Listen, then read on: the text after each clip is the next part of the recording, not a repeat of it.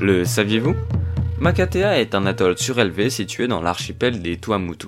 Aujourd'hui peuplé par près d'une centaine d'habitants vivant de la pêche et de l'agriculture, Makatea fut auparavant le siège de la plus grande exploitation industrielle de Polynésie française. En effet, c'est dans cette petite île que fut découvert aux environs de 1880 de grandes réserves d'un phosphate très pur, un minerai très prisé car entrant dans la composition de nombreux engrais industriels. Cependant, l'exploitation de cette ressource ne démarra qu'en 1917. D'abord lente et rudimentaire, cette exploitation va se perfectionner et se moderniser au cours du temps. Ainsi, Makatea accueillera par exemple la seule ligne de train de Polynésie française et verra sa population exploser, passant de 30 à 3000. Au total, ce fut près de 11 millions de tonnes de phosphate qui furent extraits à ciel ouvert de l'île, générant des revenus considérables.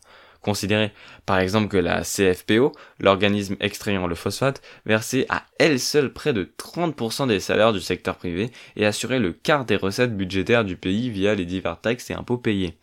Mais finalement, l'exploitation s'arrêta brusquement en 1966 à cause de la difficulté croissante d'extraire du phosphate et surtout parce que la France, entamant 30 années d'essais nucléaires, cherchera activement de la main-d'œuvre, ce qui poussera les ouvriers à abandonner l'exploitation des ressources de l'île.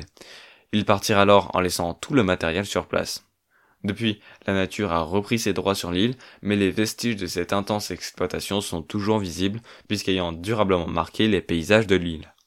Encore aujourd'hui, Makatea ne semble pas avoir laissé totalement son passé industriel derrière elle, puisque des projets visant à relancer l'exploitation du phosphate ont été proposés aux habitants, qui opteraient cependant plus pour de l'écotourisme en faisant notamment de leur île un centre d'escalade naturelle.